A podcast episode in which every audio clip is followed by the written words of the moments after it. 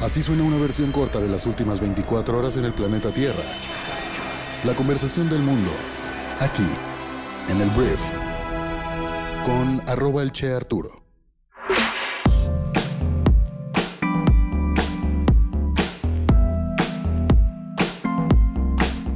Hola, muy buenos días, bienvenidos a esto que es el Brief para este miércoles 19 de mayo.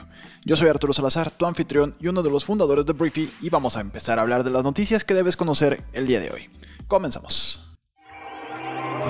La vacunación anti-COVID avanza en México debido al suministro continuado que esta semana alcanza el récord de 5 millones de nuevas dosis disponibles en México. En las próximas seis semanas se espera duplicar la cifra de vacunas recibidas hasta ahora, alcanzando 68.6 millones de dosis, según los cálculos de la Cancillería de nuestro país, que se encarga de los acuerdos en el exterior para garantizar la distribución. El presidente Andrés Manuel López Obrador anunció el día de ayer que en julio empieza la inmunización de personas de 40 a 49 años, una vez que se haya completado al menos con la primera dosis la de aquellos de 50 a 59 años. Lo que dijo Andrés Manuel es que ya se ha vacunado la mayoría de los médicos, enfermeras y personal sanitario que trabajan con el COVID o contra el COVID y prácticamente se ha concluido la inmunización de los mayores de 60 años. Antes de que acabe mayo se concluirá la campaña con los maestros y maestras, fue lo que señaló el presidente en su conferencia matutina. Las vacunas hay que hablarlo también como son, porque en este programa tenemos que ser más listos que los políticos. Eso es como lo primero, porque la realidad cuál es, las vacunas y la pandemia ha sido utilizada por diferentes actores políticos para golpear a otros políticos o para pues ponerse medallas a sí mismos también los políticos, sobre todo en, una, en un año que tenemos elecciones tan importantes como el que tenemos este año. Las vacunas son uno de los mayores baluartes del gobierno en estos días política en la que pues se están enarbolando éxitos, tanto en la recepción de las dosis, que bravo, la foto, ya llegaron las vacunas, y también hay mucha celebración acerca del avance de la vacunación. Y si no se vacuna rápido, la gente se queja y la gente golpea al gobierno. Entonces, tristemente en México la salud pública es política el día de hoy, ¿no? Es un activo político. Y la realidad es que en este tema a nivel federal, pues han estado encargando a partes iguales el canciller Marcelo Ebrard y también el subsecretario de Salud Hugo López Gatel, quien de hecho ayer informó que van 17 semanas con todos los parámetros de la pandemia en descenso. De domingo a lunes se registraron 56 fallecimientos, que es la cifra más baja en un año en México. Ya se han aplicado 26.6 millones de dosis, lo que equivale a la inmunización del 19% de la población mayor de edad. En este momento hay más maestros vacunados que personal sanitario, lo cual yo no estoy muy seguro de por qué demonios sucedió eso. Tenemos 1.800.000 maestros vacunados, que te digo, máximo respeto a los maestros, pero hay 1.098.000 personas del personal sanitario en nuestro país vacunados. Entonces ya también se inició la campaña para las mujeres embarazadas mayores de 18 años, que pueden acudir a cualquier centro de vacunación. Entonces López Obrador que dice que vamos bien. Y ya ha anunciado que se van a instalar más centros para inyectar pues más personas y más brigadas para acelerar el proceso. Entonces cuando veas celebraciones por la vacunación, cuando veas celebraciones o ataques entre partidos políticos de oposición, entre el Partido Federal, entre todo lo que tenemos hoy, Morena, PAN, PRI, PRD, sé más inteligente que el político. ¿Por qué? Porque hay elecciones y en estas elecciones todo se vale. Lo que sí es muy bueno es que México va a empezar a vacunar en julio a las personas de entre 40 y 49 años de edad.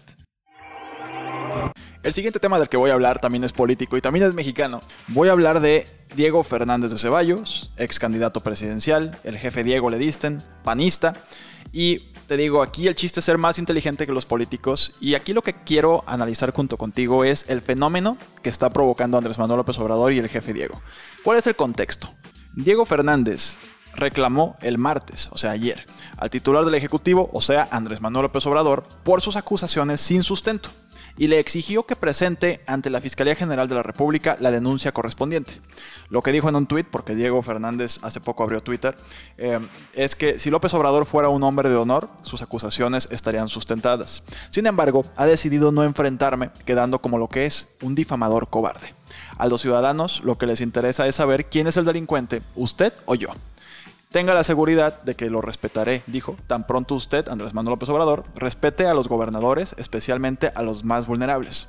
El contexto es que el 13 de mayo el jefe Diego, como le dicen, le exigió a López Obrador que fijara una fecha para poder presentarse en Palacio Nacional, con el objetivo de desmentir las acusaciones realizadas por AMLO y que señaló que son falsas. Esto luego de que el presidente de México señalara días atrás que Ceballos participó en una actividad ilegal que tuvo como consecuencia la devolución de miles de pesos en beneficio de una empresa refresquera. Entonces, Andrés Manuel, cuando el jefe Diego por primera vez le dice que, oye, pues me quiero presentar para que me muestres las pruebas de que yo soy culpable de eso, Andrés Manuel, muy a su estilo de demeritar, así como que, como todo en juego, ¿no? De que, ay, no pasa nada, que no sé qué, dijo, ay, nanita, fue lo que expresó Andrés Manuel sobre la petición del encuentro en Palacio y dijo que si él dice que lo que yo estoy diciendo no es cierto, él estaría en su derecho de denunciarme. Pero yo no digo mentiras, tengo las pruebas, fue lo que dijo el moranista hace unos días. Entonces, ¿qué clase de circo estamos escuchando aquí? Lo que estamos viendo es a una persona que no tiene nada que perder, como lo es Diego Fernández de Ceballos, diciéndole al presidente, órale, yo sí me pongo ahora sí que a las patadas. Si tú no me demuestras, porque Andrés Manuel ha sido su modus operandi, ¿no? Ha acusado a una y otra persona y a una organización y a otra que son corruptas, ¿no? Lo hizo con los fideicomisos, que los eliminó y luego pues nunca se probó que si eran ilegales o que no eran ilegales. Oye, que el aeropuerto que también se canceló, ¿dónde está la corrupción? ¿Dónde están los encarcelados? ¿Dónde están los acusados? Híjole, no, que no sé qué, borrón y cuenta nueva. Entonces, ok, tampoco, ¿no? Y nadie reclamó. Aquí lo que tiene es a un, a un personaje con peso político, aunque digo, Diego Fernández de Ceballos, te digo, no quiere aspirar a ningún puesto de cargo público, según lo que dijo él en una entrevista hace poco, pero lo que sí tienen es a una persona que se le planta enfrente a Andrés Manuel y le dice a Andrés Manuel, ok, usted dice que no miente, entonces demuéstreme que lo que usted me está acusando es cierto. Porque si no, pues el mentiroso es usted. Entonces, te digo, hay que ser más inteligente que el político. Ese es el chiste de esto, de esto que estoy diciendo. Hay que analizar lo que significa esto. Es un contrapeso que nadie vio venir porque uno podría intentar pensar que los dirigentes nacionales de los partidos hubieran sido los que hubieran hecho este tipo de cosas, pero no, tuvo que venir Diego Fernández de Ceballos, que te digo, para nada es defenderlo, simplemente aquí es decir, ok, Andrés Manuel por fin tiene un jefe de circo, un cirquero nuevo enfrente de él, que le puso una tienda de circo enfrente a su circo, y están compitiendo a ver quién gana la atención más rápidamente, y están de alguna forma compitiendo por saber quién es el mentiroso y quién no es el mentiroso, lo cual tristemente es uno de los desafíos de la oposición más importantes de los últimos tres años. Entonces, eso es lo que está pasando. Hay que verlo así. Te digo, sin pleitos, nada de que panistas, morenistas, güey, no te preocupes por eso. Lo que estamos viendo es un fenómeno social en el cual tienes a dos personas con poder político, uno el presidente, otro pues una figura que ya no estaba figurando tanto en México, pero que al parecer decidió jugar. Decidió jugar a no voy a dejar que desvíes la atención de una acusación que hiciste, como normalmente lo haces presidente de la República. No me voy a dejar que simplemente me des el carpetazo y que ya me quede callado. No, yo voy a decidir jugar y seguir jugando para ver qué haces Andrés Manuel, para ver qué haces para quitarte a alguien que está constantemente presionándote, para que muestre las pruebas de las acusaciones, lo cual podría pues tambalear uno de los pilares importantes de Andrés Manuel, que es su honestidad. Vamos a ver qué pasa. Vamos a hablar de temas internacionales y voy a comenzar hablando de Joe Biden, porque ayer hablábamos de cómo Joe fue criticado a la hora de que habló con Benjamin Netanyahu, perdón, que es el primer ministro de Israel, y se le criticó a Joe de ser muy suavecito a la hora de exigir o más bien no exigir realmente, que se detuviera eh, pues los ataques, que se detuviera las acciones militares en Israel entre pues el conflicto que tenemos hoy en día sucediendo ahí entre el ejército militar y el Hamas, que es un brazo paramilitar de los palestinos, eh, pues que están ahí tristemente destruyendo sus respectivas ciudades y hay mucha gente muriendo, sobre todo gente inocente. Entonces, ayer ya se filtra, por así decirle, que el presidente Biden sí entregó un mensaje más firme, pero en privado, al primer ministro Benjamin Netanyahu, de lo que se anunció en la llamada pública. Digamos que hay una llamada que se hace un transcript, literalmente, se transcribe completamente y se publica, y hay otra pues que al parecer no, no se transcribe, ¿no? Entonces, en esta conversación privada, al parecer Joe Biden dijo o le advirtió a Benjamin Netanyahu que Estados Unidos podría posponer la creciente presión de la comunidad internacional y del Congreso de Estados Unidos para pedir a Israel que cambie su enfoque hacia Hamas, solo hasta cierto punto según dos personas familiarizadas con la llamada. El mensaje privado insinuaba un límite de tiempo en la capacidad de, Biden para proporcionar cobertura diplomática para las acciones del gobierno israelí, como si fuera literalmente su guardaespaldas, en el que Estados Unidos al parecer podría contener un poco más la presión, pero hasta cierto punto. Pero lo que sí dejó ver muy claramente Joe Biden con esta llamada privada es la nueva dinámica en la política estadounidense que es el presidente se presenta a sí mismo como un amigo más cercano a Israel de lo que podría encontrar en el Congreso de Estados Unidos. Con esto Joe Biden pues, se muestra más cercano a Israel o con una actitud más cercana a Israel de lo que podría mostrar el Congreso de Estados Unidos y le dio pues de alguna forma un tiempo límite a Israel para que termine el conflicto con el grupo palestino, con el Hamas, antes de que no pueda sostener más la presión internacional e Israel tenga que tomar decisiones con menos tiempo y menos margen de maniobra. Por lo pronto, esto son malas noticias para la gente que está en la tierra, la gente que está sufriendo por los bombardeos, por los ataques, porque pues, la gente inocente no tiene la culpa de que los diplomáticos a nivel mundial pues estén dando tiempo de que se sigan baleando mientras la gente sigue muriendo. Entonces, por lo pronto, la noticia es esa. Joe Biden adoptó una línea pues más firme, pero también más amistosa con Benjamin Netanyahu. Hablemos de la India porque ayer una vez más la India fue noticia porque la India registró un número récord de muertes por COVID-19 este martes.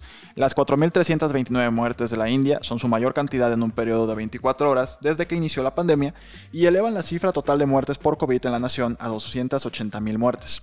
El aumento repentino del COVID en la India parece haber alcanzado su punto máximo la semana pasada con casi 400.000 casos confirmados por día, pero desde entonces el promedio diario ha caído por debajo de los 300.000 por día.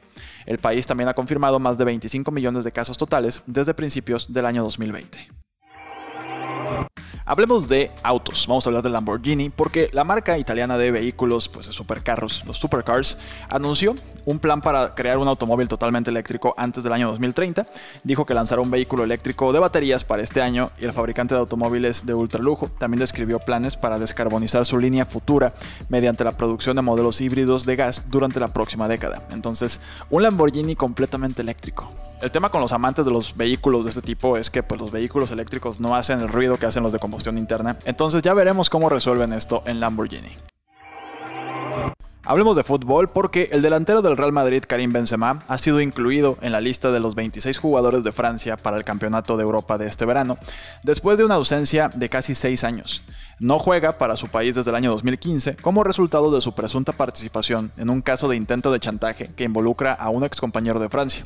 Está acusado Karim de pagar a personas para extorsionar al mediocampista Matthew Balbuena, de 36 años, amenazando con hacer público un video sexual en 2015, pero el delantero argumenta que un oficial de policía usó métodos deshonestos para involucrarlo en la situación.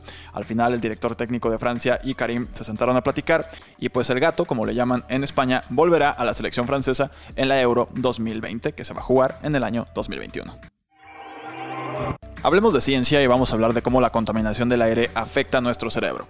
La exposición prolongada a la contaminación del aire tiene muchas consecuencias para la salud, incluida la aceleración del envejecimiento cerebral y el aumento del riesgo de demencia. Ahora, una nueva investigación sugiere que la exposición a corto plazo al aire contaminado, incluso a niveles generalmente considerados aceptables, puede afectar la capacidad mental de los ancianos. Los científicos estudiaron a 954 hombres con una edad promedio de 69 años que vivían en el área metropolitana de Boston. Los hombres fueron evaluados al comienzo del estudio y varias veces durante los siguientes 28 días utilizando el mini examen del estado mental o MMSE, que es una prueba de capacidad cognitiva ampliamente utilizada.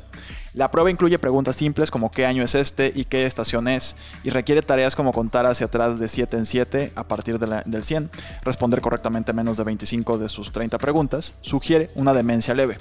Durante el mes, los investigadores midieron los niveles en el aire de lo que se conoce como PMs 2.5, que son las partículas de hollín y otras partículas finas con un diámetro de hasta 2.5 micrones, lo suficientemente pequeñas como para ingresar a los pulmones y pasar al torrente sanguíneo.